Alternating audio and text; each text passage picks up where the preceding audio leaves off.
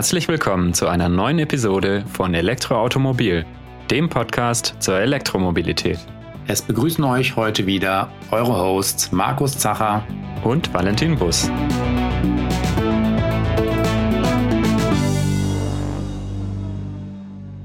Heute sprechen wir unter anderem über die Elektromotorräder von Regent Motorcycles und über den Porsche Taycan, der kürzlich ein technisches Update bekommen hat. Und das werden wir euch einerseits genauer vorstellen, was da sich geändert hat. Und außerdem haben wir noch ja, wieder ein paar Fahreindrücke dabei zum Porsche Taycan Cross Turismo, also den ja, sportlichen Kombi auf Taycan-Basis. Legen wir los mit Region Motorcycles. Ähm, schreiben tun die sich RGNT, aber gesprochen wird es Regent. Und das ist eine relativ junge Marke aus Schweden, die bisher erst ein Modell auf dem Markt hat, nämlich die Number One, beziehungsweise es gibt dann noch die Scrambler-Variante, aber es ist technisch ein und dasselbe Motorrad. Und äh, das äh, ist in der L3E-Klasse, die wir ja schon öfter besprochen haben. Das heißt, ähm, mit dem 125er Führerschein sozusagen fahrbar. Und dementsprechend hat es eben eine Peak-Leistung oder eine Antriebsleistung, die auf 11 kW beschränkt ist. Wobei es in diesem Fall so ist, dass die Dauerleistung nur etwa 9 Kilowatt beträgt. Reicht aber trotzdem für eine Höchstgeschwindigkeit von 120 km/h. Also da ist man auf jeden Fall flott unterwegs mit dem Gerät. Das heißt aber ähm, auch, dass sie eigentlich noch gar nicht die maximal mögliche Leistung hier voll ausgeschöpft haben. Also 11 kW wäre ja als Dauerleistung quasi erlaubt mhm. und eine beliebige, fast beliebige Peakleistung darüber. Aber mhm. ja, das ist auf jeden Fall auch schon eines der kräftigeren Motorräder in diesem Segment. Genau, äh, sie haben das Maximum, was vom, von der Regulation her möglich wäre, nicht ausgenutzt. Ich denke aber, dass sie relativ nah dran sind, was man momentan mit dem Antriebskonzept machen kann, das sie haben. Das ist nämlich ein bisschen anders als jetzt zum Beispiel ähm, bei der Cake Kalk, die wir letztens ja besprochen hatten. Äh, und zwar sitzt der Antrieb in der Hinterradnarbe direkt. Also es gibt keine mhm. Kette oder keine Welle oder kein Zahnrad, was die Kraft überträgt, sondern ähm, der Motor steckt im Hinterrad drin. Und dementsprechend ist wahrscheinlich die mögliche Leistung, die man, die man da erzeugen kann, ein bisschen begrenzt, einfach durch den, den Bauraum und auch die Möglichkeit, Temperatur abzuführen und so weiter. Mhm. Aber es hat natürlich den Charme, dass ich eben auch ein sehr einfaches System habe, sage ich mal, mit, mit wenig Teilen, die kaputt gehen können. Ähm, das hat mir auch der CEO Jonathan verraten, mit dem ich ein kleines Interview geführt habe. Ähm, das schneiden wir später noch rein, aber erst noch mal ein bisschen zu den technischen Eckdaten, würde ich sagen. Also die Batterie ist verhältnismäßig groß mit 7,7 Kilowattstunden. Positioniert sich das Motorrad so gerade zwischen den wirklich, ich sag mal, eher kleinen Elektromotorrädern wie, wie der Cake Kalk, die ja nur 2,6 Kilowattstunden zum Beispiel mitführt, und den voll ausgewachsenen, ähm, wie jetzt zum Beispiel Zero oder, oder Harley Davidson Livewire, die ja eher dann so im Bereich bis ja, 15, 16 Kilowattstunden je nach äh, Ausstattungsvariante sind, genau. Mhm. Also da gerade dazwischen. Vielleicht da nochmal zur Ergänzung. Die K-Kalk, das war in der Episode 19. Wer sich das nochmal anhören möchte, unsere Fahreindrücke zu dem Motorrad, da hatten wir drüber gesprochen. Und äh, ja, du hast ja gerade schon die Zero auch genannt, die jetzt auch im kommenden, in unserer kommenden Ausgabe ähm, ein Test drin sein wird, zu der mhm. Zero in der 125er Klasse. Und die hatte ja, du bist ja auch gefahren, quasi das große Paket drin gehabt ja. mit über 14 Kilowattstunden. Aber es gibt ja auch mit einem, mit einem kleineren Akku. Also es gibt auch andere Motorräder, zum Beispiel von Zero, die dann ähm, in dieser Klasse, also L3E-Klasse, die dann auch nur 7,2 Kilowattstunden sind, glaube ich, äh, haben. Also von daher ist das eigentlich schon auch das Niveau ähm, ja. mit den 7,7 jetzt von der Regent ähm, ja auf Zero-Niveau. Ja, genau. Und das äußert sich dann eben auch in einer relativ guten Reichweite. Also offiziell ist die Angabe 118 Kilometer Autobahn und größer 180 Kilometer Stadtverkehr. Man kann also im Mix realistisch schon mit 120, 130 Kilometern rechnen. Und das ist schon ganz ordentlich.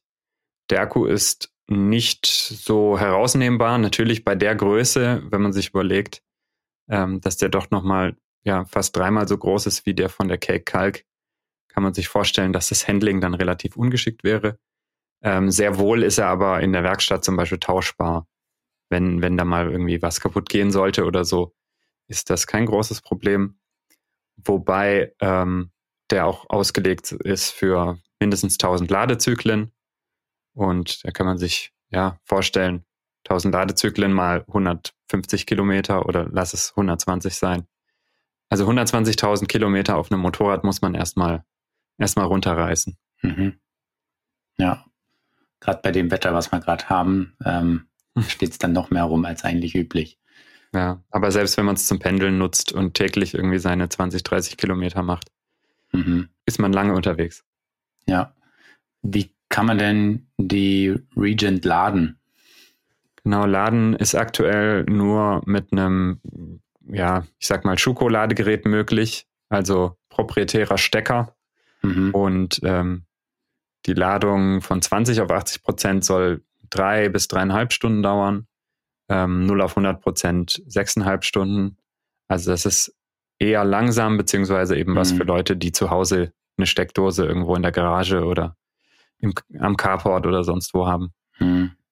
Gut. Ja. Also das heißt auch, man kann auch nicht direkt mit dem Schuko, also es ist dann wahrscheinlich so ein eigener ähm, so ein eigenes Ladegerät. Also nicht so ein, ja. so ein Schuko-Ladekabel, wie man es vom E-Auto kennt, sondern so ein eigenes Gerät, was man dann wahrscheinlich ja. auch nicht unbedingt draußen liegen lassen kann, oder?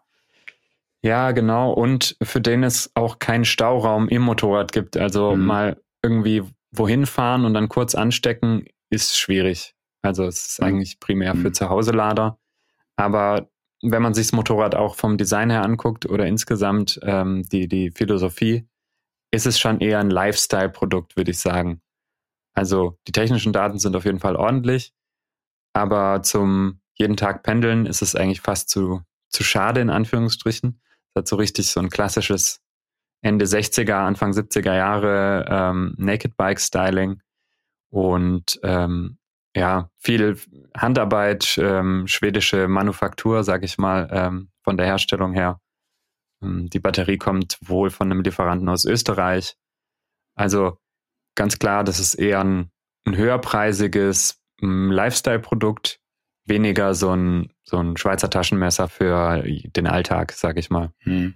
Also man könnte, wenn man ein bisschen fies ist, eigentlich auch sagen, es ist eigentlich eher ein Moped, was aussieht wie ein Motorrad. Oder? Ja, wobei von den, von den Leistungsdaten her hm. ähm, fährt sich schon wie ein Motorrad. Mhm. Oder auch, äh, ich sag mal, Fahrwerk, Bremse und so weiter. Genau, vielleicht gleich mehr zu den Fahreindrücken. Erstmal noch so ein bisschen zur Ausstattung, was nämlich auffällig ist, ähm, ist, dass es ein relativ großes Display hat, so ein 7 Zoll Touch-Display. Ähm, und das hat nicht nur ein Navigationssystem, sondern auch Cloud Connectivity. Das heißt, sie sind wohl auch in der Lage, dann äh, Over-the-Air Software-Updates drauf zu spielen und so weiter. Mhm. Die Software befindet sich natürlich in einer konstanten Weiterentwicklung. Das heißt, da gibt es eben Möglichkeiten, dass es ähm, das Produkt sozusagen beim Kunden noch hm, besser wird oder Mehrwert erlangt.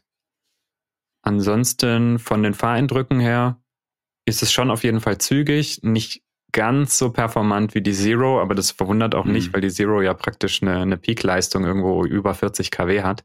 Genau, ja. Ähm, das ist eine andere Liga. Ja. Einfach, ja. Der Jonathan von Regent hat sich ja schon schon fast ein bisschen am Kopf gekratzt, wie das regulatorisch denn eigentlich möglich ist, dass man ähm, die, die vorgesehene Leistung, diese 11 kW, dann tatsächlich so stark überschreiten darf.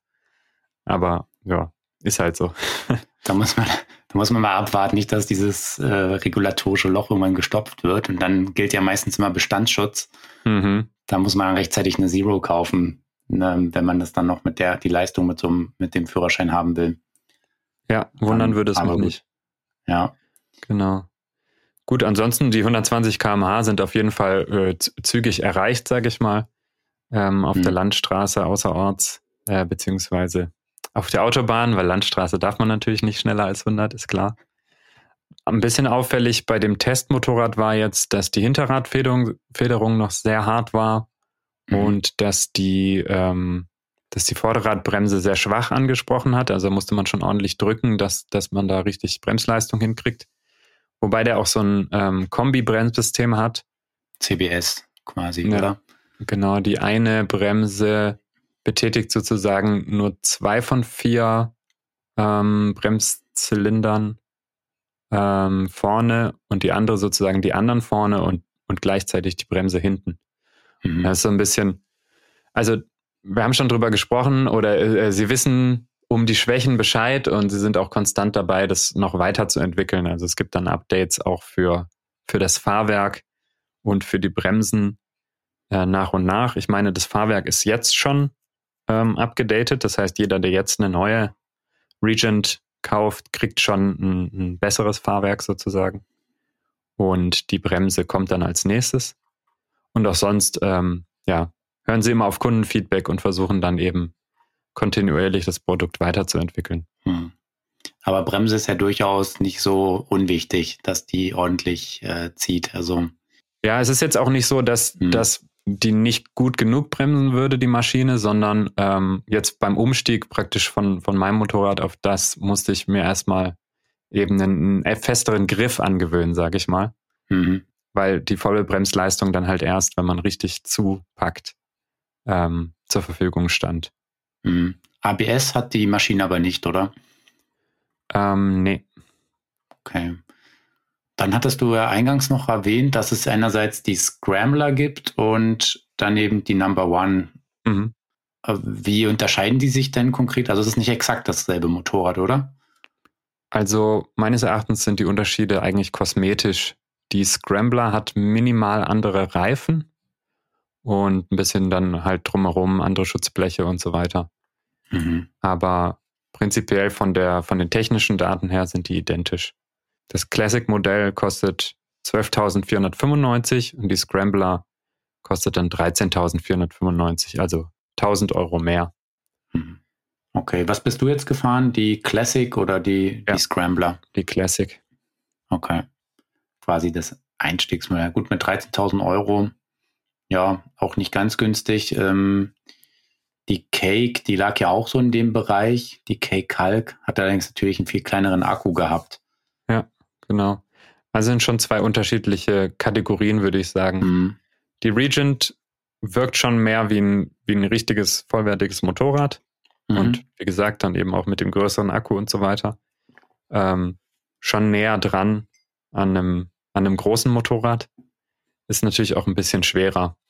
Allein der Akku wiegt ja schon um, um die 60 Kilo und ich glaube, die mhm. Kalk hat insgesamt mit Akku nur ungefähr ja, um die 100 Kilo gewogen. Ja, ich glaube, ja. ja. unter 90 waren es sogar. Ja. ja. also wirklich extrem leicht für ein Motorrad. Genau. Ähm, was, was hat die für ein Gewicht, die, die ähm, Regent? Ähm, soll 155 Kilo mit Akku wiegen. Mhm. Okay. Also auch eigentlich zwischen, ja, zwischen der Cake und zwischen der Zero ähm, mit dem großen Akku. Das ist, man sieht halt eigentlich, dass das Akkugewicht ähm, ja schon den größten Einfluss nachher auf das ähm, Gesamtgewicht des Motorrads hat.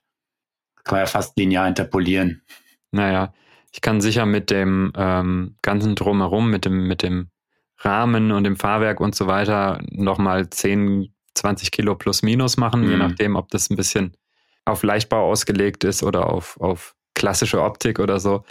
Aber der, der Hauptgewichtsfaktor ist definitiv beim äh, der Akku. Mhm. Ja. Genau. Dann würde ich sagen, spielen wir mal das Interview ab mit Jonathan Auström von Region Motorcycles. Okay, ich sitze jetzt hier mit Jonathan von Regent Motorcycles. Äh, und da er aus Schweden kommt, werden wir das Interview auf äh, Englisch führen. Des Schwedischen bin ich nicht mächtig. Hi, Jonathan. Ah, hi, guten Tag. so in English, please. Yeah. So um, just maybe tell us a little bit about the company, Regent Motorcycles. Yeah, so we have been in business for, for the last two and a half years. Uh, we're uh, we were uh, started in Gothenburg in Sweden. Mm -hmm. We do all the uh, the production and all the design and development and all the parts are made in in, uh, in Gothenburg in Sweden. and some parts are made in Northern Europe, such as it's, as in Berlin, where we make the, the mirrors and stuff. But mainly, it's uh, it's a product of, of Gothenburg, and uh, it's a product that uh, has the heritage heritage of the uh, vehicle industry uh, of Gothenburg. So it's not meant to be a very cheap product, but a, what a quality product with a heritage.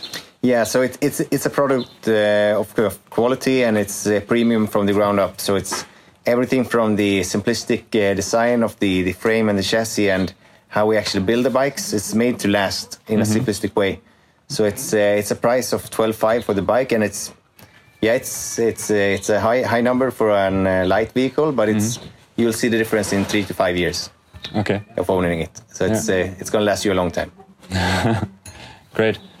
And maybe can you give us some technical details about the bike, especially what you're especially proud of, maybe? Yeah, well, you know, it's uh, I've always been a fan of the old um, of the old bikes, but you know they were not really reliable. So we thought to ourselves like, hey, okay, hey, let's uh, let's borrow some measurements from from the old, uh, olden goldies, so to say. So it's uh, the wheelbase is 140 centimeters, and the seat height is 80, and so it's basically it's very similar to uh, to the modern classic cla- classic bike as you see on the streets today. Uh, the range is uh, the the real range. That's Yeah. the question. The real the range. real range is 120 kilometers. Really? So if you go on the autobahn like full speed, like 120 kilometers per hour, you're gonna get one kilometer per percent. So it's 100 if you go full All speed. right. But the real range, range I usually say at 120. That's a lot for a for a bike in this light vehicle class. Yeah, I think so too. It's especially when it's electric. And um, the um, uh, the top speed is uh, 120, 125, and the weight is 150, 155 kilos. And um the charge time between 20 to 80 percent is roughly three and a half hours. And it's uh, it's it, the best thing about this product with the specs is it's basically maintenance free. So the only thing you need to think about is to, to change the brake pads and the tires. And you know, as we have calculated the bike, you know, it's when you ride it with the tear and wear, it's uh, usually costs you one cent per kilometer. So it's like the cheapest way you can ride. Yeah. I think even Walker is uh, more expensive to buy new shoes.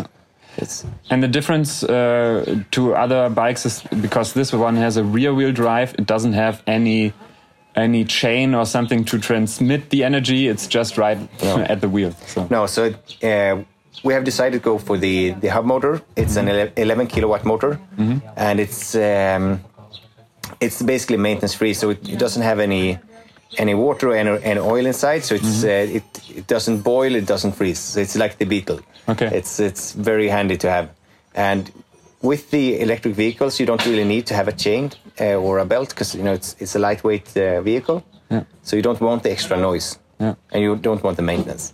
yeah, it's really really quiet driving with this.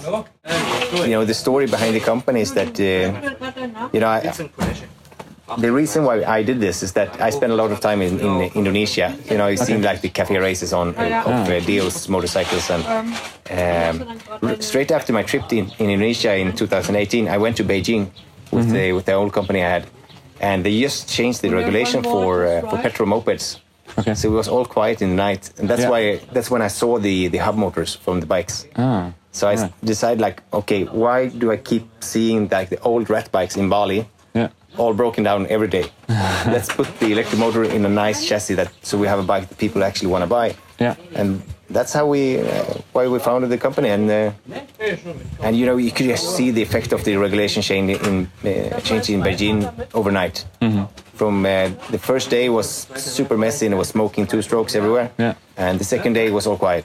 Yeah. So it's that's going to happen here as well. So I don't take so. Actually, you know, we, we want to be like the pioneers in the market and take this opportunity to affect the market so we have nice looking bikes. yeah. And especially for those uh, light vehicles, it makes a lot of sense to have them electric and Yeah. not be noisy and No, no, not no. be stinky, smelly. Well, I'll tell you what, you know, if you ride a petrol bike, the only one who, who likes the noise is the driver. Everyone else hates it, basically. Even for me as a driver, sometimes with my petrol bike, it's already a nuisance or it, it's embarrassing, kind of. Yeah, it's super noisy. Yeah. And, you know, we have designed the bike also so you don't have any shifting or any, any brake levers, so you can ride it with any shoes you like. I was constantly wearing out my old shoes with my Ah, okay. with my XT500, the old enduro bike, and it's, it's just horrible. So now I can ride it with any gear I like. And it's really very nimble. It handles like a like a bicycle more. Yeah, yeah. It's it's it's like uh, riding a scooter, but fun. but cooler. Yeah, but cooler. Yeah. yeah. Well, it's the perfect bike if you want to commute in style. Yeah. yeah. So style is really the important factor. Yeah. But the real question is, how do you get you on the bike? How me in, as a person? Yeah. Hmm. Yeah. Difficult. I, I uh, already discussed this uh, regarding other electric light vehicles. So since I don't have the opportunity to charge it at home, oh. it's a bit difficult. Um, for me, it would be important to have a public charging option, like yeah. the classic like, Type Two. Yeah. Yeah. Okay, but that's interesting. But you know, it's uh, someday when we add it, uh, we will uh, definitely contact you and take you up on the do this on the yeah. promise. Yeah. Exactly. And uh, I already heard that you're also incorporating the feedback you get from the test drives and yeah. everything. Like the rear suspension is a bit hard now yeah, in the test it's, vehicle. It's being changed for, for the models that are produced right, right now. Yeah. And uh, we're constantly improving the bike. So all bikes are connected uh, the entire time. So we can push out new updates like motor firmware and, uh, and new uh, motor op optimizations and mm. the uh, the HMI with the display can get new maps and yeah. and drive modes and every, anything you like. That's also really unusual for a bike in this um, in this range, in yeah. this light vehicle range, to have a like a big display and with a software updatability yeah. and everything. But you know, I, I think it's I think it's too bad because you know everyone thinks that since it's a light motorcycle, it's, it's supposed to be shit. it doesn't need to be. You know, a light motorcycle no. with 11 kilowatts and electric, it's it's just as fast as that 450 yeah. cc petrol bike. So it's it's it's super fast. Yeah. Mm-hmm. All right, cool. Yeah. Thank you very much. Thank you. Hope you enjoyed the the ride and. I did. Sorry for blaming the petrol bikes for stuff here. no worries. Ja, also die Ansichten vom Jonathan zu den Verbrenner-Motorrädern kann ich durchaus nachvollziehen. Ähm, ja, ich kann mir eigentlich auch nur noch äh, schwer vorstellen, wieder, also ja, ein Verbrennermotorrad zu fahren. Als ich mal dein, dein Bike nochmal gefahren bin, ähm, da habe ich dann auch schnell gemerkt, ja, also irgendwie vermisse ich da jetzt auch nichts. Das mhm. war die Zero schon deutlich cooler. Sorry für dein Bike. Die Zero ist echt auch ein Phänomen für sich. Mhm. Also, dass man praktisch mit diesem 11 kW-Führerschein äh, so ein Gerät fahren darf, da bin ich äh, durchaus bei dir. Ich, ich kann mir gut vorstellen, dass man die Lücke irgendwann schließt. Mhm. Also eigentlich ähm, zu stark für die Klasse eigentlich, ja, wenn man da ehrlich ist zu. Ja, also Jonathan hat ja gesagt, die Regent ist so ungefähr so, fährt sich wie ein 500, 450 Kubik mhm. ähm, Verbrennermotorrad. Und ich würde sagen, die Zero fährt sich halt wie ein 750 Kubik Motorrad. Mhm. Also ist schon hart. Vielleicht abschließend zur Regent, wenn ihr jetzt Lust bekommen habt, eine zu kaufen. Ähm, sie ist bestellbar. Die Preise haben wir ja schon genannt. Und die Lieferzeit beträgt wohl aktuell so 10 bis 15 Wochen. Und es gibt in Deutschland bisher erst zwei Distributoren bei den Süddeutschland. Und in Baden-Württemberg ist das E-Classic, äh, bei denen auch diese Probefahrt jetzt stattgefunden hat. Und in München ist es der E-Motor Store äh, findet ihr sicher in der Suchmaschine eurer Wahl, beziehungsweise auf der Homepage von Regent ähm, kann man dann auch gucken, auch in ähm, ja, ganz Europa, wo praktisch die, die Distributoren für diese Maschinen sitzen. Man kann sie aber auch, meine ich, online bestellen und sich nach Hause liefern lassen. Das kann ja, äh, wenn das jemand macht, äh, gerne mal drüber berichten, falls das jemand, falls jetzt jemand spontan sich ein, ein schwedisches Motorrad bestellen will. Vielleicht auch ja. da noch, ähm, wenn man sich da ein paar Bilder mal an, äh, zu angucken will. Ähm, Regent hat natürlich auch einen Instagram-Account und der heißt so wie die Firma, also RGNT Motorcycles bei Instagram und auch bei Facebook. Da kann man sich dann auch das Bike ein bisschen in Action quasi auch angucken. Und wir stellen natürlich auch wieder ein paar Fotos äh, online auf die, in die Show Notes rein. Exakt. Okay, dann ähm, ja, schließen wir das Thema Zweirad für diese Episode ab und widmen uns jetzt dem Porsche Taycan. Ja, für die heutige Podcast-Episode haben wir uns wieder einen Gast eingeladen. Und zwar ist das Thomas Grünter von Porsche. Ähm, Thomas ist Projektleiter für das Energiesystem und das Ladesystem im Porsche Taycan. Und wie schon erwähnt, gab es ja hier einige technische Verbesserungen. Und ja, ich freue mich sehr, heute mit dir, Thomas, darüber mal im Detail zu sprechen, was sich denn ähm, bezüglich der Ladetechnik oder der, der Ladesoftware und ja, weitere Effizienzverbesserungen beim Taycan eben jetzt getan hat zum neuen Modelljahr. Grüß dich, Thomas. Ja, hallo Markus, vielen Dank für die Einladung und gerne äh, spannende Themen. Sprechen wir drüber. Genau. Ja, äh, wir fangen direkt einfach an, würde ich sagen. Ähm, ein, großes, ein großer Punkt ist ja, dass äh, ihr sagt, dass es sich beim, dass beim Taycan das Ladeverhalten äh, robuster geworden ist. Was kann man sich denn eigentlich darunter vorstellen? Also mit dem Thema gesteigerte Laderobustheit jetzt zum neuen Modelljahr 2021 ist damit gemeint, dass wir über die Erfahrungen im Feld, über die Erfahrungen mit dem Produkt, über die Kundenrückmeldungen, die Erreichbarkeit der Schnellladefähigkeit, bei der wir ja äh, Richtung 270 kW ja entsprechend die Schnellladefähigkeit ausgelegt haben, dass wir die Erreichbarkeit dieses Wertes und auch generell des sogenannten Schnellladekennfeldes ja in einem deutlich größeren Range, wenn der Kunde gewisse Voraussetzungen trifft, wenn der, äh, dass wir die in einem größeren Range in Bezug auf ja einfach äh, erreichen ähm, in Bezug auf Batterie, Charge Level und in Bezug auf Batterietemperatur ermöglichen im Fahrzeug. Okay, das heißt quasi, ähm, wenn ähm, also dass die Startbedingungen, um eben diese hohe Ladeleistung zu erreichen, ähm, ich sag mal, eigentlich abgeschwächt worden. Also dass weniger harte Bedingungen erfüllt werden müssen, damit der Taycan nachher mit dieser vollen Ladeleistung laden kann. Ja, es ist für den Kunden mit diesem Modell ja einfacher, dieses Schnellladekennfeld zu erreichen. Warum ist es das? Weil wir ähm, jetzt Optimierungen im Bereich Thermomanagement gemacht haben, ähm, im Zusammenspiel auch mit dem sogenannten Turbo Charging Planner, den wir den Kunden mitgeben in einem, in einem Taycan. Ähm, das bedeutet, nutzt der Kunde den Turbo Charging Planner, dann wird deutlich stringenter und deutlich mehr auf die richtige Temperatur, die die Batterie braucht zur Erreichung oder zum, ja, zum, zum, um das Schnellladekennfeld zu erreichen, geheizt. Und damit ist viel schneller und robuster dem Kunden, für den Kunden möglich, in dieses Schnellladekennfeld zu kommen.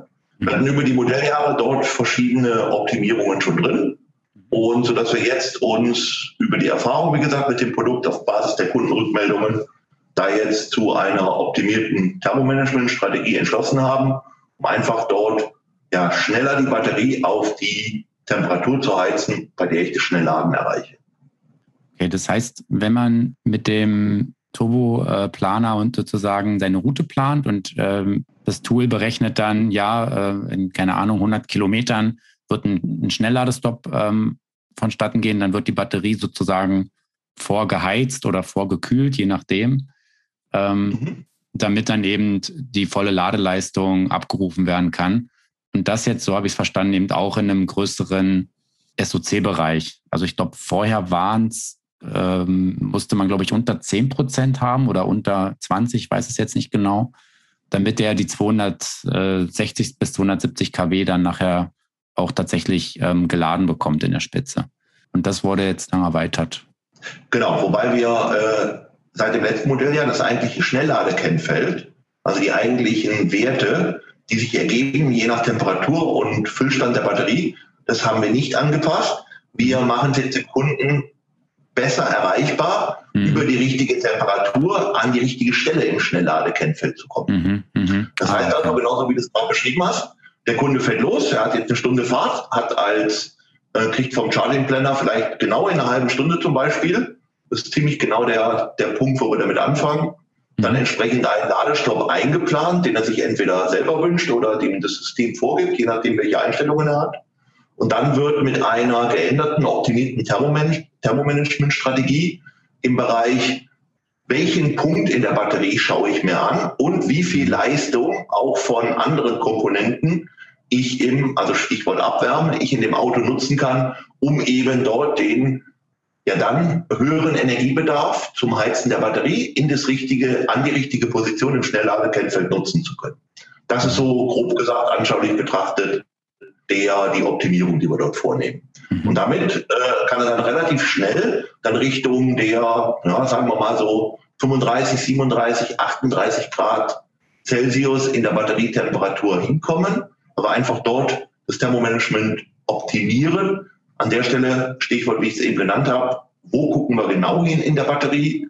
Welche Abwärme von anderen Aggregaten können wir hier nutzen? Und damit haben wir, ein, haben wir einfach ein größeres Portfolio, das uns ermöglicht, dort dem Kunden schneller an diese für das Laden optimierte oder optimalen Batterietemperaturen zu kommen. Also das heißt, dass im Prinzip auch Energie dann nachher genommen wird, Abwärme, weiß ich nicht, von der Leistungselektronik oder von, von der E-Maschine vielleicht auch, die dann überführt wird, um die Batterie effizient nochmal aufzuheizen, aufzuwärmen auf die, diese optimale Temperatur. Genau so, genau. Das ist jetzt zu dem Modell ja jetzt eine Neuerung, die wir im, im Rahmen des recht komplexen Thermomanagementsystems im Taycan eingeführt haben, wo wir eben auch, Stichwort Kombination mit Wärmepumpe, wo wir dort entsprechend dann abwärmen aus Aggregaten, genauso wie du sagst, aus Komponenten, auch aus HV-Komponenten nutzen können, um dann gezielt in der Batterie einsetzen zu können, um eben dort die Energie bereitzuhalten, um in das Schnellladefenster zu kommen. Mhm. Okay, wurde dafür jetzt auch eigentlich, ist das eine reine Software-Sache, dass man einfach das vorhandene System, wie es ist, ähm, mal intelligenter ansteuert oder wurden dazu auch dann neue Komponenten nachher verbaut? Nein, das ist eine reine Softwarelösung für dieses Modell, ja. Ah, okay. Wo wir einfach, ich habe das eben erwähnt, wo wir einfach auf Basis der letzten zwei Jahre unheimlich viel im Feld gelernt haben, von den Kunden unheimlich viel gelernt haben. Ich denke, wir kommen ja nachher auch nochmal dazu, mhm. zu dem Thema, was haben wir im Moment oder was haben wir mittlerweile auch für das, für, für, für dieses, für Porsche ja komplett neue Produkt, äh, für Erfahrungen auch im Ladeverhalten mit den bestehenden Kunden und so weiter. Und darauf aufbauend haben sich dann die Algorithmen, also die Softwarelogiken entsprechend weiterentwickeln können. Mhm. Jetzt könnte man, wenn es ja nur, in, also nur in Anführungsstrichen, aber ein Software-Update ist, könnte man das dann nicht auch bei vorhandenen Modellen dann sozusagen aufspielen?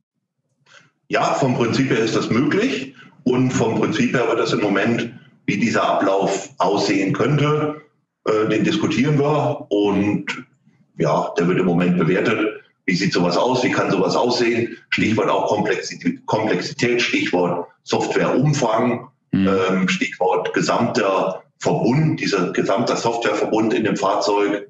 Und ja, das ist prinzipiell möglich und wird im Moment bewertet.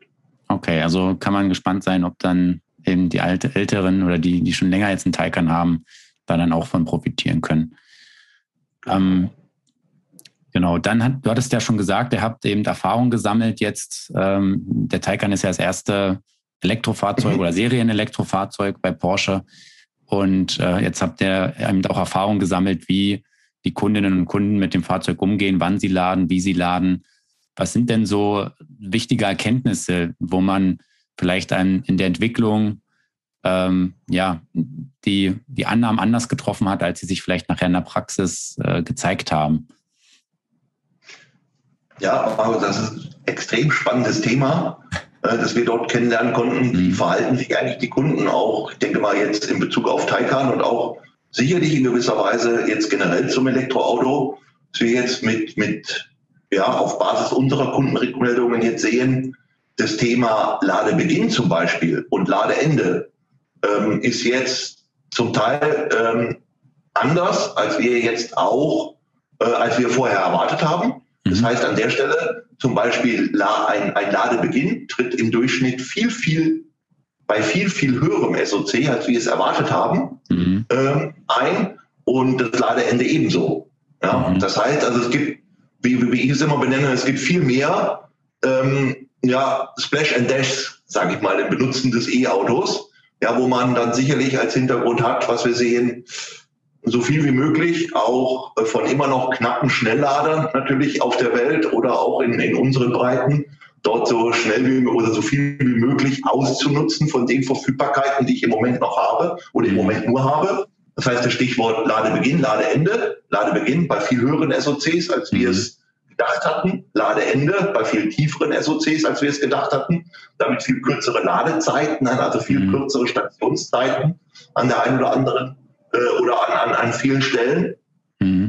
Dann sehen wir, dass ein weiterer extremer Aspekt von dreien, die ich hier aufzählen möchte, war das Ladeverhalten jetzt in Bezug auf Infrastruktur.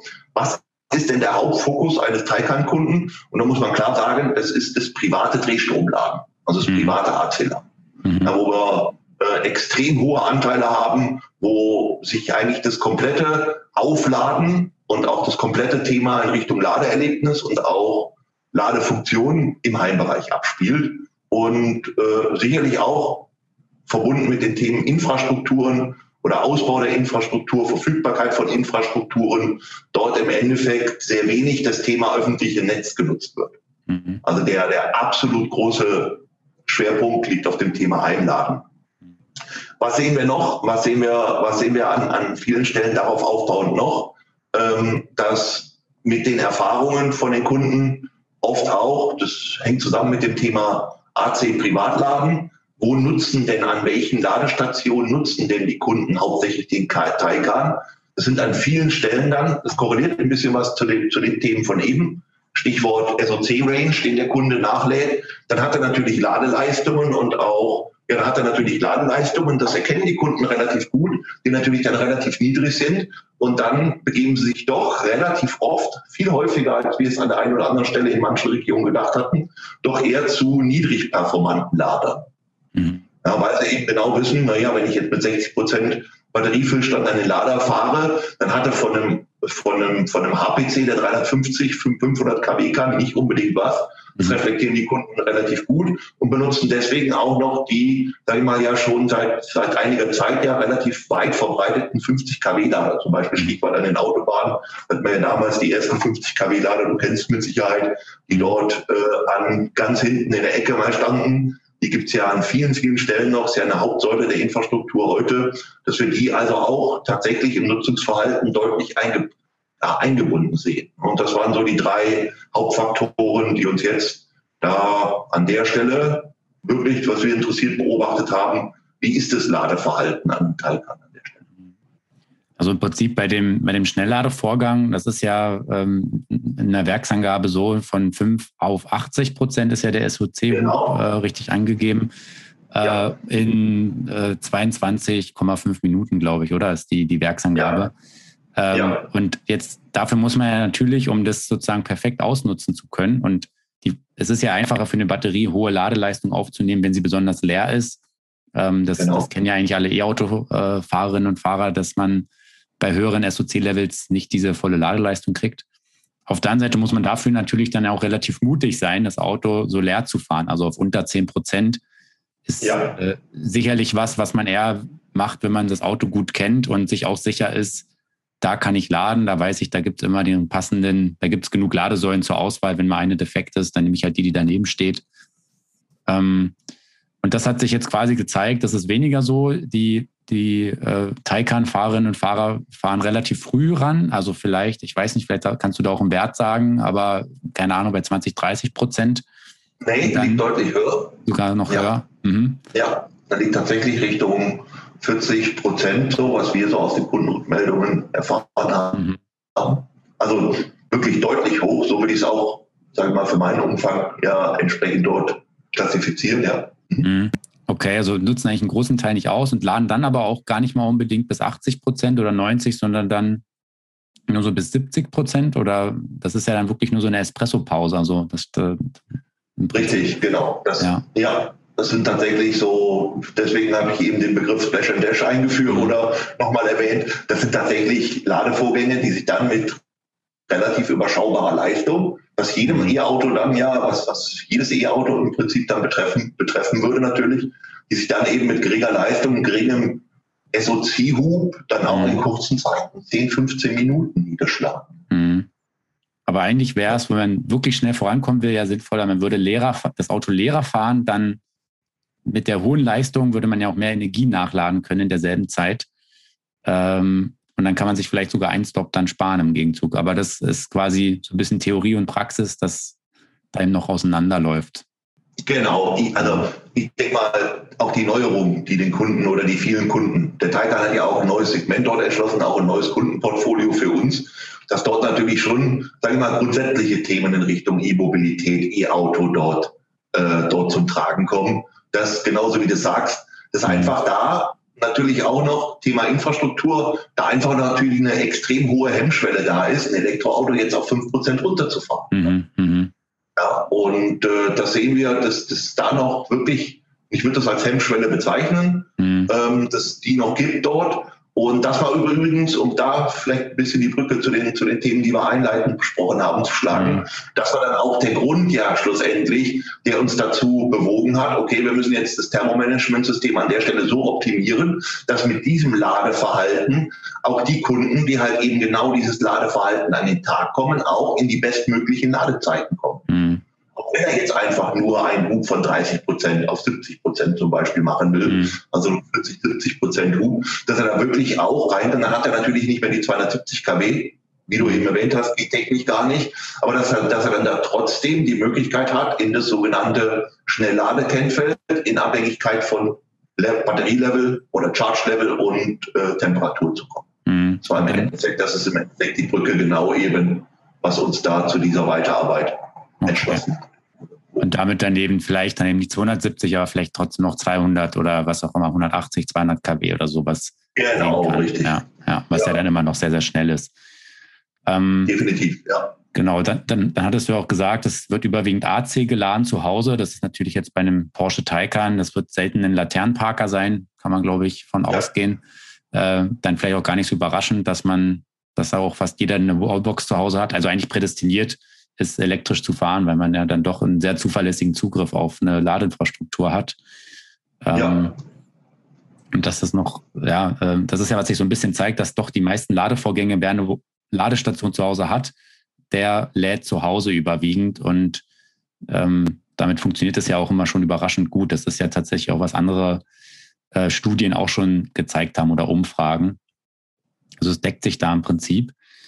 Ähm, was vielleicht noch eine Besonderheit ja ist, dass es eben der erste elektrische Porsche ist und damit wahrscheinlich auch viele ähm, Taycan-Fahrerinnen ähm, und Fahrer dann zum ersten Mal ein E-Auto auch fahren. Ähm, was dann wahrscheinlich auch dazu führt, dass man eben seine Erfahrungen natürlich erstmal sammeln muss. Ja, definitiv, klar. Mhm. Wie ich eben gesagt habe, war was komplett Neues für uns, für uns ja. als Firma, für uns als Produkt. Und da in den Markt, da jetzt die ersten Erfahrungen zusammen extrem, zusammen extrem spannend. Okay. Ähm, ja, vielleicht können wir da das Thema Laden auch äh, erstmal äh, abhaken. Also es waren auf jeden Fall schon mal sehr interessante Einblicke dazu, äh, wie sich ähm, ja das eben kontinuierlich auch ähm, weiterentwickelt, das Thema, auch im relativ schnellen Tempo. Ähm, ein weiterer Punkt, den ihr beim neuen Modell ja angesprochen habt, war jetzt, dass ihr die Alltagsreichweiten ähm, verbessern konntet. Dazu einmal die Frage, wie ihr das gemacht habt oder was so die wichtigsten Maßnahmen vielleicht sind. Und dann der, die weitere Frage wäre auch, ähm, ihr habt in der Pressemeldung auch geschrieben, dass ihr die WLTP-Reichweiten nicht neu zertifiziert. Das heißt, die Werte bleiben gleich.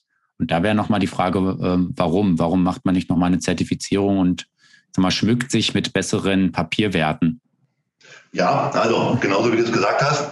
Ähm, wir haben jetzt zum Modelljahr, zum Modelljahr 21 oder 22 an der Stelle natürlich ähm, dort keine neue Homologation vorgenommen, weil Homologation auch natürlich, ja, äh, das ist natürlich auch ein, ein hoher administrativer, organisatorischer Aufwand, dort weltweit die Homologation mit den entsprechenden Behörden nachzuziehen.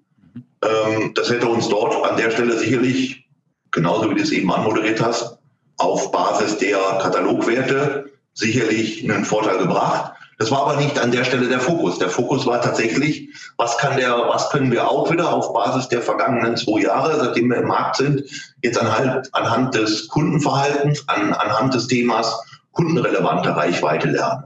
Das heißt, wo sehen wir jetzt, wo auch Einsatzzwecke des Porsches sind, die sind natürlich eher im urbanen äh, eher im urbanen Raum und weniger im ländlichen Raum. Logo, wie es, denke ich mal, oft für, für E-Fahrzeuge ist. um dort entsprechend jetzt für den kundenrelevanten Betrieb auch losgelöst von dem Thema, wie laufen diese standardisierten Zyklen ab, dort eben auf den kundenrelevanten Einsatzzweck viele Standfahrten, viele Segelfahrten, viele Rollphasen, die nicht unbedingt dann die Zyklen, diese rein oder diese stark schematisierten Zyklen abbilden können, dort entsprechend an den Kunden weiterzugeben und auch für den Kunden nutzbar zu machen. Und an der Stelle sind dann hauptsächlich die zwei Themen eingeführt worden jetzt in, das, in, das, in den Taycan. Das ist einmal ein, das ist kein mechanisches, das ist ein rein elektrisches Abkoppeln der mhm. beiden Achsen. Ja, also ähm, das heißt, in dem, im Normalfall, wir haben natürlich auch den 2WD am Start, also den Hecktriebler, keine Frage. Dort gilt das auch für die Hinterachse, natürlich, dass dort nutzbar ist. Aber wenn wir jetzt mal von dem ähm, ab 4S Richtung Turbo, Turbo S ausgehen, wo beide Achsen ja elektrifiziert sind in dem Fahrzeug, dass wir dort elektrisch die Hinter- und Vorderachse quasi in den Freilauf bringen, also komplett stromlos schalten können und damit Roll- und Segelphasen viel effizienter zu nutzen. Das haben wir bisher nicht gemacht. Das hat auch ein Stichwort, das hat auch das Stichwort Agilität, das hat auch das Stichwort Dynamik, dann auch Responsezeiten entsprechend zum Hintergrund, um dort jetzt in, ja, in den zwei Fahrmodi, die wir jetzt eher, ja, genauso wie sie auch bezeichnet werden, äh, für den, für den Normalfall, also das, Sprich, das, Stich, das Stichwort Fahrmodus normal sehen und auch für unseren Reichweitenmodus, dass wir dort dann komplett die Ansteuerfrequenz auf Null setzen der E-Maschinen und dort komplett dann eine, eine rein nur noch die mechanischen Verluste in den Achsen dann entsprechend auffangen müssen, um dort analog des Nutzungsverhaltens von Kunden auch extrem lange, extrem effiziente, extrem ausgedehnte Rollphasen viel besser zu ermöglichen. Mhm. Und das sieht man anhand des Nutzungsprofils gerade in Städten, in urbanen Räumen sehr viel, dass das nachgefragt, benutzt und auch gewollt wird, das so entsprechend zu tun. Und dann natürlich das Gleiche, dass wir ähm, entsprechend im Stand dann wiederum, ja, um auch, sage ich mal, das Thema äh, auch in diesen beiden, äh, in diesen beiden Fahrmodi, auch im Spannungsfeld zu Dynamik, deswegen auch die beiden Fahrmodi, im Spannungsfeld zur Dynamik, zu Responsezeiten, dort auch wieder die Achsen komplett stromlos schalten, um auch die geringsten Verluste, die wir dann haben, die sind nicht besonders stark, aber sie sind vorhanden, mhm. dann eben, sobald die E-Maschinen noch angetaktet werden, dort diese auch zu vermeiden. Das sind so die zwei Hauptfaktoren, die wir dort für das Thema Erreichbarkeit, kundenrelevante Reichweite oder Verbesserung kundenrelevanter Reichweite eingeführt haben. Okay, ähm, da vielleicht nochmal, also äh, zur Erläuterung oder auch um das vielleicht äh, ja, besser zu verstehen. Also ähm, gerade die, also der Taycan hat ja, abgesehen von dem Basismodell, hat ja immer Allradantrieb.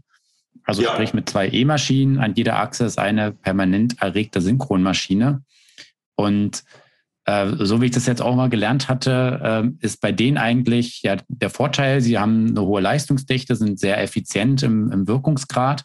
Aber ich habe ja. eigentlich ein Problem in Anführungszeichen beim Segeln oder wenn die Masch wenn ich die E-Maschine eigentlich gar nicht brauche, dass ich sie ähm, wenn sie einfach nur mitrollt, dass sie mir quasi immer ähm, durch das Mitschleppen irgendwie eine, ja, eine Spannung oder einen Strom induziert, den ich dann, also sie arbeitet mehr oder weniger als Generator, obwohl ich es gar nicht haben will und muss das dann aktiv kompensieren, was zu Verlusten führt. Ist das so richtig oder habe ich da ein falsches Verständnis? Und ähm, das ist ja ein anderes Thema, was hier, was eigentlich zu, den, zu diesen Verlusten führt, die man jetzt eben ja abge, abgeschaltet hat durch das Abkoppeln. Ja, an der Stelle ist da sicherlich die Welt ein bisschen komplizierter. Ich glaube, das, ist auch, das ist auch ein Thema erreicht, wo es durchaus so, ja, wo wir sagen müssen, das können wir jetzt dem Kunden bieten. Wie wir es genau machen, ist vielleicht an der Stelle auch dann, wenn du verstehst, was ich meine, nicht mhm. unbedingt genau eben der, ja, der im Detail erklärbare Fokus. Okay. Ich sag mal so, da haben wir viel, viel, viel, viel Schmalz reingesteckt. Richtig, was du gesagt hast, die Vor- und Nachteile von, von, von ASM oder PSM Mhm. Ähm, aber ähm, dort ist es uns ja mit guten Ideen, sagen wir es mal so, gelungen, mhm. genau eben dort solche Vor-, äh, solche Nachteile entsprechend auszumerzen, um dann auch gerade eben in diesen Bereichen, die du erwähnt hast, äh, auch noch die kleinen Wirkungsgradverluste in der Ansteuerung zu eliminieren. Mhm. Okay. Also im Prinzip ein Nachteil der PSM wurde durch Maßnahmen, die ihr sich eben, äh, die ihr euch jetzt erarbeitet habt, dann eigentlich eliminiert. Ja. Ähm, Genau. Ja, oder zumindest so gut wie möglich. Oder, oder, oder kompensiert, verringert zum, äh, gegenüber den Vor äh, davor ja, verbauten. Genau. Vielleicht noch eine Sache, vielleicht noch eine Sache zu dem Thema Abkoppeln der Vorder- und Hinterachsen. Da steckt noch ein Aspekt, der sehr wichtig ist, der auch dem Kunden dann das Thema Erhöhung relevante, kundenrelevante Reichweite bringt, dass wir dort auch mit den Achsen jetzt ähm, Strategien in Form der Antriebsverteilung auch optimiert haben. Das heißt also, ähm, es ist auch möglich, dass je nachdem, in welchem Punkt ich jetzt bin und dort ein Effizienzvorteil ist, natürlich die eine Achse zu benutzen, die andere aber eben nicht. Mhm. Ja, und äh, das haben wir vorher nicht gemacht. Dort hatten wir vorher immer relativ klassisch im, im Sinne auch von klassischen Automobilen, dort entsprechend immer ähm, ja, natürlich variable Antriebsverhältnisse in den Achsen, aber jetzt, dass wir jetzt sagen, okay, also wir trauen uns, wir sehen uns, wir sehen, dass das sinnvoll ist, jetzt auch in gewissen einachsigen Betrieben fahren zu können, weil es entsprechend nur dem Vortriebswunsch entspricht, um dort auch das Thema Effizienz zu heben. Das sind auch Themen, wo wir sagen, also die bilden sich, die spiegeln sich in Richtung kundenrelevanten Betrieb ab, sind eher wenig oder weniger im Thema Zyklus vielleicht zu finden, um da eben genau eben auf die Nutzungsfälle, gerade Stadtfahrten, langsame Geschwindigkeitsfahrten, dort entsprechend die, ja, eine optimiertere Strategie an den Tag zu legen. Mhm.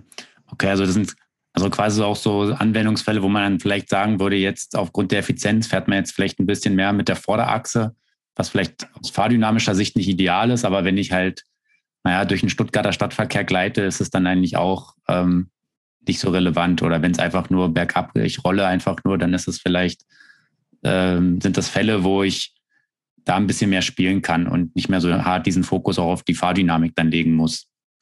Genau, deswegen auch das Stichwort, in welchem Fahrmodus tun wir das, mhm. genauso wie du sagst. Also wenn ich jetzt in Stuttgart in einem relativ dichten Verkehr stehe, ist natürlich die Dynamik von einem Porsche extrem wichtig.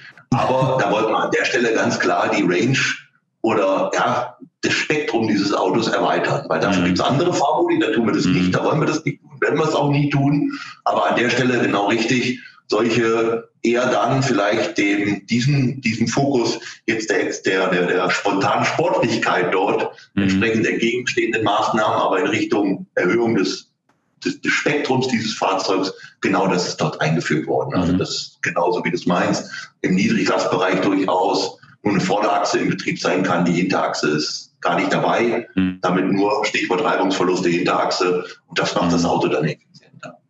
Okay. Ähm, hier sind es jetzt aber auch Maßnahmen, die also über das reine Softwareprogrammierung hinausgehen, oder? Ähm, auch das ist ein Schwerpunkt, der in der Ansteuerlogik gerade der Pulswechselrichter und der Maschinen zu sehen ist, also im Bereich Logik. Ja. Okay, also wäre theoretisch auch möglich, für bestehende Modelle eventuell nachzu, theoretisch nachzurüsten, also per Software. Ja, auch das wird im okay. Moment, auch das analog zu den Themen aus dem Ladebereich, das ist im mhm. Moment der Bewertung. Ah, okay, ja, ist sehr spannend. Das ist natürlich auch schön, dass da eben immer auch solche Möglichkeiten noch gibt, ähm, ja, was rauszuholen. Was ja am Ende dann ja auch dazu führen wird, dass man im Alltag sich den WLTP-Werten ähm, ja annähern können wird. Also dass eigentlich die Diskrepanz eben zwischen Norm und Alltagsreichweite ähm, ja, sich verringert. Was ja im Endeffekt ja. auch für den Kunden eigentlich sehr befriedigend ist, weil klar ist natürlich ja. Normwerte sind ja. immer bei Idealbedingungen, ja. Die habe ich im Alltag halt auch selten. Genau, richtig. Das ist das, das ist absolut richtig. Das ist genau ein Aspekt, der da auch wichtig ist, dass man natürlich das, was im Produktversprechen steht, auch für den Kunden einfacher und eleganter natürlich reproduzierbar macht. Mhm. Okay. Ja, also ähm, ja, finde ich sehr spannend, ähm, welchen Details man sich da im Prinzip äh, ja auseinandersetzt, um, um ja die Effizienz weiter zu optimieren. Ist vielleicht auch ein Feld, was jetzt mit dem Taycan zum ersten Mal ja oder, oder sicherlich zum ersten Mal so intensiv beackert wird, ähm, weil eben die, die Betriebsstrategie dann eine andere ist und auch vielleicht das Nutzungsverhalten. Und mhm. ähm, ja, freue mich da sehr, dass du uns da so einen intensiven Einblick äh, geben konntest, ähm, ja, an welchen Details und an welchen Schrauben man dann immer noch optimieren kann. Weil es heißt ja auch so gern, ja, ein BEF hat eh einen Wirkungsgrad von so und so, weiß ich nicht, 90, 95 Prozent. Aber es gibt dann eben doch viele Punkte, an denen man eben, oder viele Stellschrauben, an denen man weiter optimieren kann, um die Effizienz zu verbessern.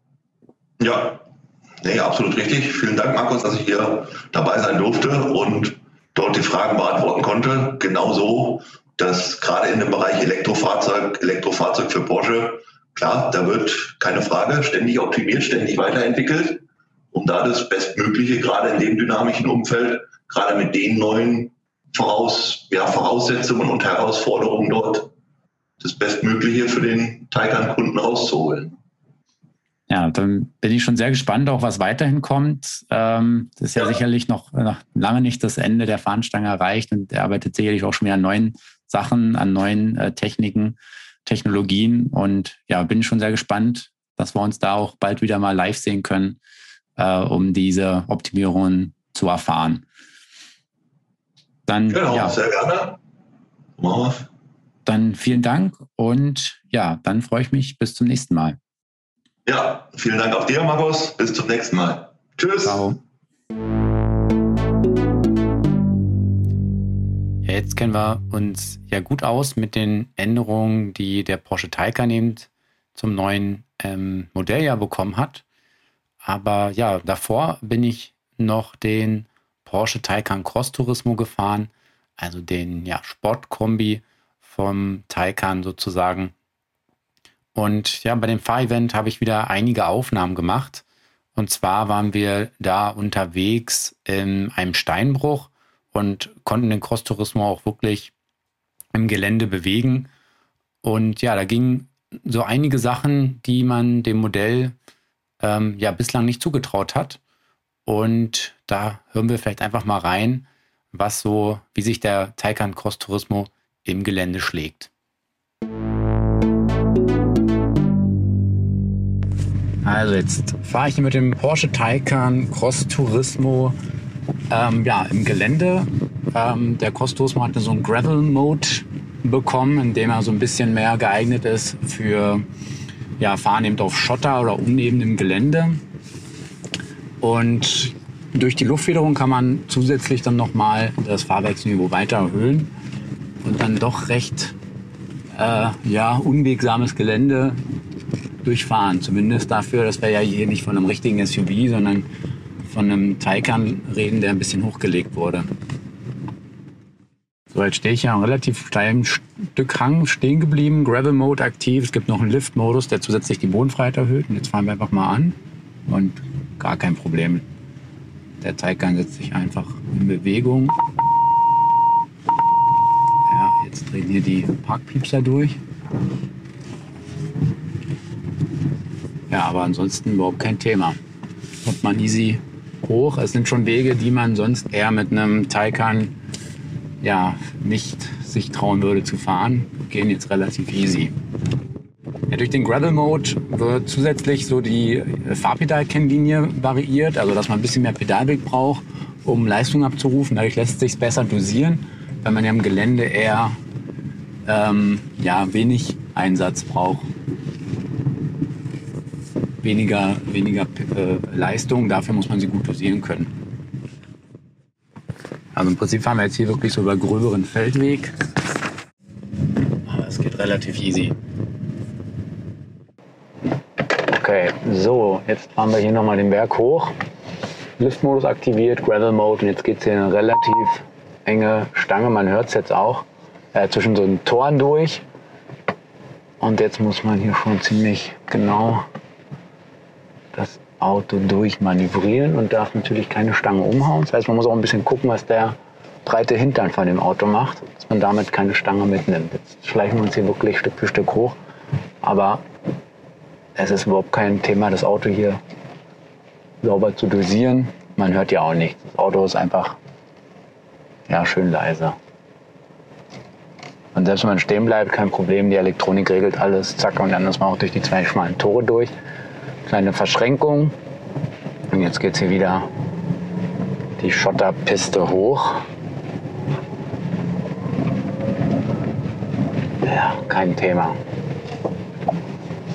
Also man kann mit dem Auto deutlich mehr machen, als, das ist, behaupte ich jetzt mal, äh, ja, 99 Prozent der Taycan Cross Turismo Kunden jemals machen werden. Also Reserve ist da. Man kommt hier wirklich gut hoch.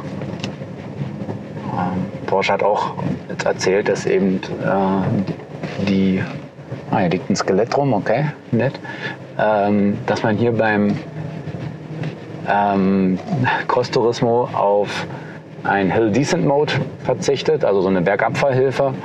Die hat der Cayenne, aber der Cross Turismo nicht. Also halt kein richtiges SUV sein, sondern er wird ja als CUV, also als Crossover Utility Vehicle bezeichnet. Ja. Aber wie gesagt, man kommt mit dem Auto hier schon relativ grobe Wege durch. Also ein durchschnittlicher Feldweg ist deutlich ebener und weniger steil als das, was wir hier gerade in dem Steinbruch äh, fahren. So, jetzt geht es wieder bergab äh, höre ich mal hier den Decent Mode und genau, manchmal blockieren dann jetzt auch ein bisschen, rutschen die Räder dann auch ein bisschen.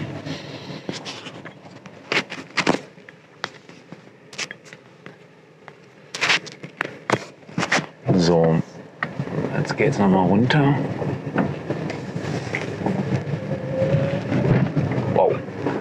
Genau, ja, das Skelett, was ich vorhin meinte, das ist hier so ein, haben die vom Steinbruch hier so ein dekorativ, weiß nicht, ein Fuchsskelett oder ich weiß nicht, was ist das hingelegt, so ein Fuchsschädel, der äh, bewacht hier die Strecke. Da quietscht es ein bisschen hinten. So, jetzt kommt nämlich das schmale Tor wieder und jetzt geht es diesmal bergab durch die zwei schmalen Stangen. Und jetzt muss man auch wieder sehr genau hier dazwischen zirkeln. Das funktioniert. Ja, da piept es schon wieder dank der, man sieht ja bei Porsche immer vorne die, die Rathäuser. Dadurch funktioniert es gut, kann man gut peilen. Ja, wenn man dann, oh. Jetzt kriege ich noch ein bisschen Anweisung, genau, und dann kriegt man es eigentlich gut durchgezirkelt. Okay. So, was eben auch ein Vorteil ist, dass man eine Hinterachslenkung hat. Dadurch ist man natürlich auch deutlich wendiger am Gelände. Ja, also mit der Hinterachslenkung, der Luft, dem Luftfahrwerk, ähm, ja, wird eben der Taycan dann doch noch mal ein bisschen geländegängiger, weil man eben den, den Wendekreis verringert. Was jetzt beim Rangieren, beim Rückwärts-Rangieren, ähm, ja, negativ auffällt, dass man eine relativ schlechte Rück, Rücksicht hat. Also das, ähm, das Fenster ist relativ klein von dem Kombi-Heck Und äh, die, ja, im Prinzip, das ist die C-Säule oder D-Säule, je nachdem, wie man zählt. Ähm, ja, ist sehr breit, dadurch hat man nach hinten, sieht man nicht wirklich viel. Äh, das Heck ist ja auch relativ hoch, also die, die Scheibe eben sehr schmal. Dadurch hat man eine schlechte Rundumsicht. Was man aber natürlich alternativ äh, nutzen kann, ist die 360-Grad-Kamera. Und ähm, die hat ja auch diesen Modus, den man auch schon aus normalen Taycan kennt, äh, diese 3D-Rundumsansicht, dass man ähm, ja, sein Auto sozusagen ähm, komplett sehen kann. So, letzte Fahrt. Einmal geht es nochmal bergab. Gravel-Modus jetzt ein bisschen zügiger. Aber man darf es natürlich auch nicht übertreiben. Boah. Also eigentlich will man das so einem teuren Auto nicht antun.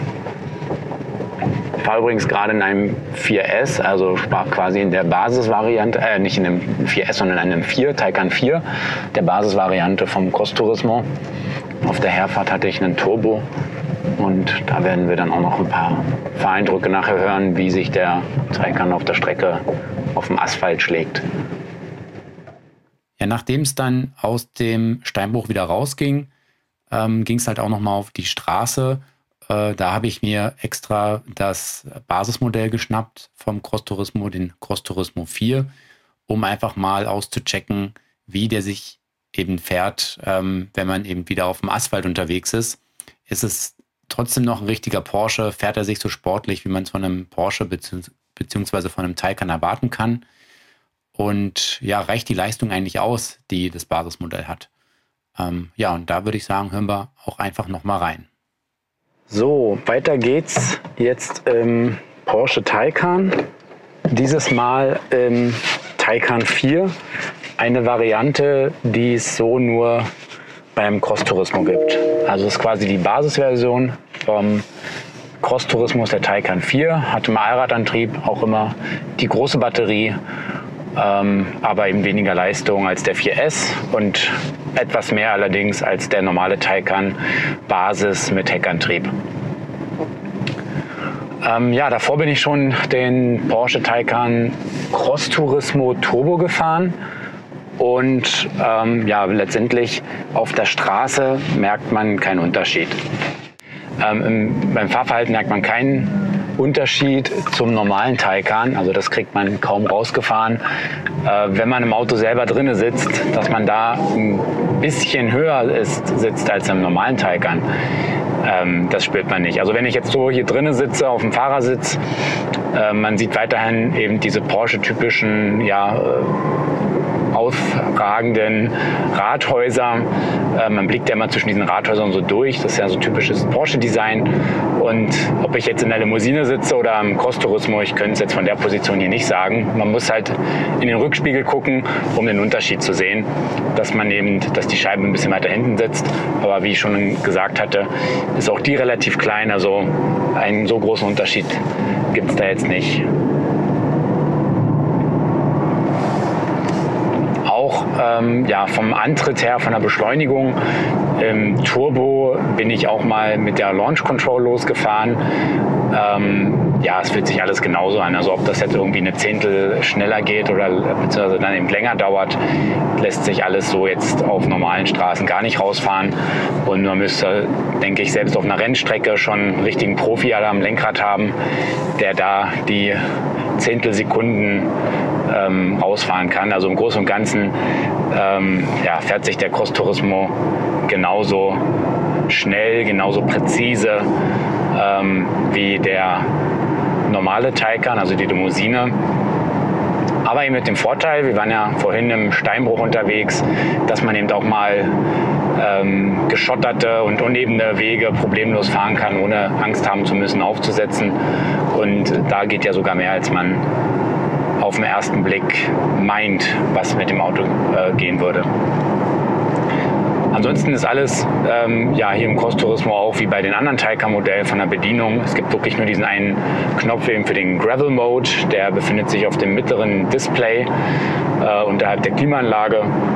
Und da hat man sozusagen diesen zusätzlichen Fahrmodus. Ansonsten verstellt man die Fahrmodi ganz klassisch über ja, diesen kleinen Drehknopf am Lenkrad dem man dann in die verschiedenen äh, Modi stellen kann, von Range, den Langstreckenmodus auf Normal, der auch schon sehr sportlich eigentlich ausgelegt ist, zum Sportmodus, das ist so eigentlich ein guter Kompromiss für die Landstraße und dann Sport Plus, ähm, wo dann eben auch äh, die Regeleingriffe vom ESP später erfolgen und ja, mit dem man dann schon sehr zügig äh, fahren kann, aber natürlich muss man dann auch ein bisschen flinker am Lenkrad sein.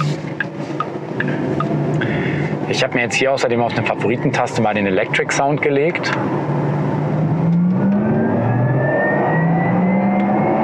Ja, man hört ihn, glaube ich. Ähm, ja, den kann man sich ja dann einfach jederzeit dazu holen, wenn man da Lust drauf hat, ein bisschen mit äh, Geräuschuntermalung zu fahren. Ähm, er ist ja insgesamt immer noch dezent, also nicht zu vergleichen mit einem Verbrenner. Ob man den jetzt so haben will oder nicht, das ist, glaube ich, Geschmackssache. Ich finde den von Zeit zu Zeit ganz angenehm. Also gerade wenn man so ein bisschen über die Landstraße fährt, ist das nochmal so ein akustisches Feedback. Ähm aber ja, man kann ihn auch jederzeit rausnehmen. Jetzt hier der Taycan 4, eben das Basismodell im Cross Turismo, reicht auch von der Leistung natürlich völlig aus. Er hat ja noch mal ein bisschen mehr Dampf als der Heckantriebs Standard Taycan. Ähm, und natürlich haut es eigentlich ganz so einen Sitz, äh, wie man es vielleicht von einem Tesla Model 3 oder Model S Performance kennt. Und äh, natürlich auch der Turbo hat da noch viel mehr Punch, aber es reicht auch eben völlig aus. Und äh, dafür hat man eben einen gewissen Reichweitenvorteil. Die Kosten halten sich noch in halbwegs erträglichen Rahmen. Also zumindest liegt der Basispreis noch im fünfstelligen Bereich. Ähm, und es macht auch so mit dem Taycan ähm, Cross Turismo 4 ähm, genug Spaß auf der Landstraße. Also man wird da nicht das Gefühl haben, zu wenig Power zu haben. Man kann sich wirklich den Aufpreis für die stärkeren Varianten sparen und dann lieber noch das ein oder andere extra mitnehmen. Zum Beispiel jetzt den 22 kW Bordlader, den es inzwischen gibt ähm, ja, der ist natürlich super, um, wenn man auf Dienstreise oder so ist, um Destination Charging zu betreiben, dass man einfach pro Stunde ungefähr 100 Kilometer nachladen kann und nicht eben nur 50. Ähm, auch sehr überzeugend eben das Head-Up-Display, das jetzt dazugekommen ist. Das wurde auch ordentlich implementiert. Jetzt hier der Taycan 4, den ich jetzt fahre, hat, den, hat das nicht und ich vermisse es ehrlich gesagt schon, weil es dann doch sehr hilft, um ja, den Blick eben nicht von der Straße abwenden zu müssen und trotzdem Tempo zu sehen oder eben auch die Navigationskarte. So, jetzt geht es auf die Autobahn. Und hier werden wir auch noch mal ein bisschen zügiger fahren, wenn es dann überhaupt möglich ist. Ähm, denn die meisten Autobahnen sind ja inzwischen eh beschränkt.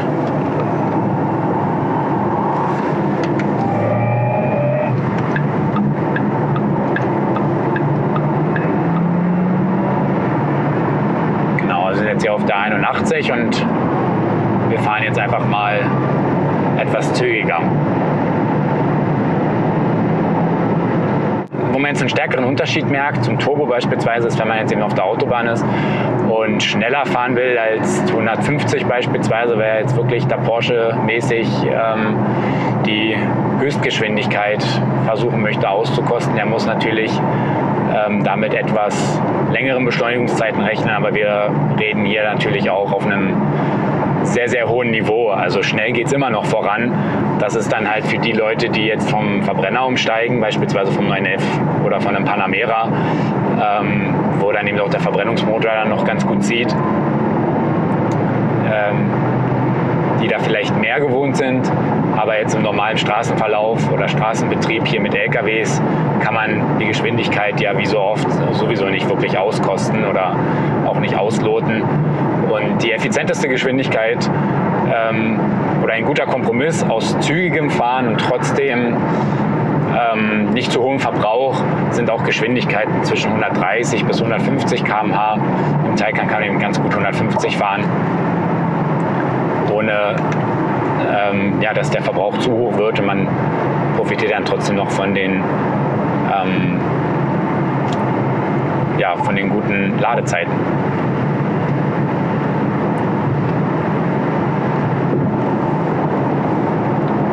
So, jetzt haben wir nämlich hier auch äh, ein Tempolimit von 120. Jetzt kann man hier das Porsche InnoDrive reinnehmen, Idee, und dann übernimmt der von alleine Ah ja, der hat der es jetzt, ne, der, äh, der Taycan 4 jetzt hat das gar nicht drin, das Porsche InnoDrive, wo automatisch das Tempolimit übernimmt. Also ist ein extra, was zusätzlich noch zum ähm, Abstandsregeltempomat Aufpreis kostet. Vorhin der Turbo hat es drin gehabt, da habe ich es auch probiert und dann ähm, übernimmt er eben automatisch die gültigen Geschwindigkeiten. Dann kann man sehr entspannt auf der Autobahn einfach ähm, dahin rollen und ohne sich die ganze Zeit äh, Gedanken zu machen, ob die Geschwindigkeit jetzt hier passt.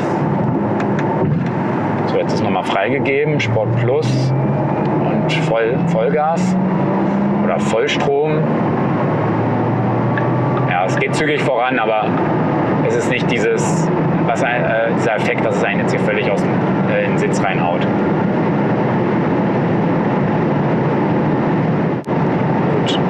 Also bei Tacho 228 ist Schluss. Ähm, ich glaube mit 225 ist er auch angegeben. Der Cross-Tourismo ist immer ein bisschen langsamer als die Limousine. Ähm, die darf, glaube ich, 230 fahren in der Basisvariante. Und gut, hier 225 reicht im Prinzip auch aus. Ich meine, für den Wagen selber, man merkt, dass der auch noch, noch höhere Geschwindigkeiten äh, problemlos fahren könnte, weil er immer noch sehr sicher liegt, auch relativ leise ist. Aber wie schon erwähnt, ähm, wer Langstrecke fahren will, sollte nicht schneller als vielleicht 150 fahren, wenn er ein bisschen zügiger fahren will. Da ist man in einem guten Bereich aus eben schnellen Fahren und Effizienz. Und ehrlich gesagt, das ist auch deutlich entspannter als Fahrer.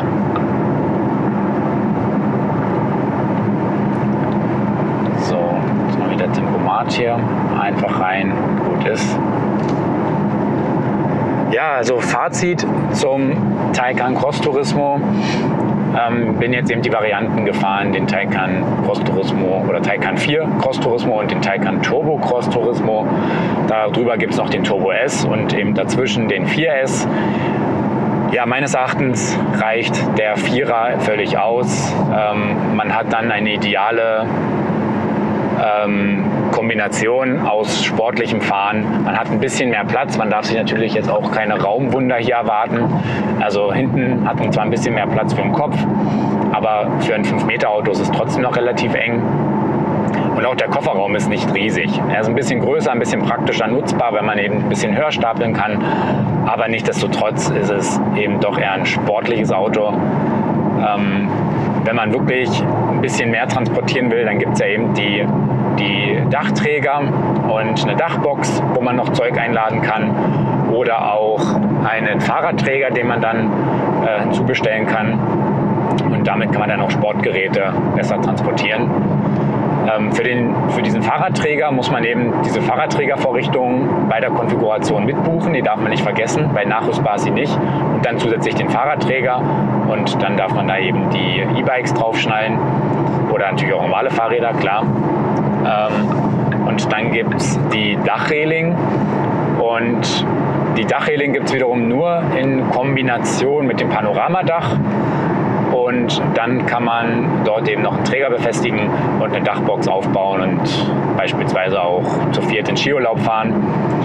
Ähm, weil es zum Beispiel jetzt auch bei der Vierer-Sitzanlage eine mittlere, dann kann man die mittlere ähm, Sitzlehne sozusagen umklappen, hinten Skier durchreichen, kann auch ein bisschen Gepäck auf diesen Dachträger schnallen und dann kann man hier zu viert ganz gut verreisen, ohne dass man deswegen jetzt eben ein äh, großes SUV fahren muss. Dazu kommt eben noch der Vorteil gegenüber dem Taycan, dass man hier ein ähm, bisschen mehr auf dem Schotter fahren kann. Die Liftfunktion, die gibt es natürlich auch im normalen Taycan mit dem, mit dem Luftfahrwerk, dass man äh, das Auto ein bisschen anheben kann. Aber hier ist eben noch mal ein bisschen mehr möglich. Und damit hat man wirklich ein extrem gutes Allround-Fahrzeug, das natürlich genauso schnell lädt wie der normale Taycan auch. Also im Idealfall Fall in unter 23 Minuten von 5 auf 80 Prozent. Und ja, von daher ist es für mich eigentlich der bessere äh, Taycan. Und gerade wenn man jetzt die Aufpreisliste mal vergleicht, dann fällt ähm, der Aufpreis für den Cross Turismo relativ gering aus, ungefähr so zweieinhalbtausend Euro, je nach Variante. Äh, man hat immer die große Batterie eben dabei. Ja, eigentlich ein guter Deal und von daher auf jeden Fall eine sehr empfehlenswerte Variante.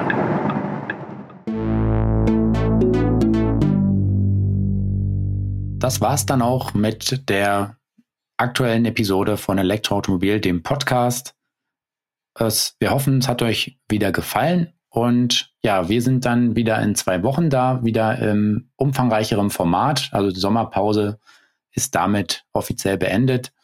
Wir freuen uns, wenn ihr uns auch ein paar Bewertungen dalasst, ähm, insbesondere bei iTunes. Und ja, schreibt uns gerne wieder, wenn ihr Anmerkungen oder Fragen, Anregungen, Kritiken, wie auch immer habt, dann an leserbrief.elektroautomobil.com. Folgt uns gerne auch bei Instagram, Twitter oder Facebook. Und ja, dann sagen wir bis zum nächsten Mal. Euer Markus. Und euer Valentin.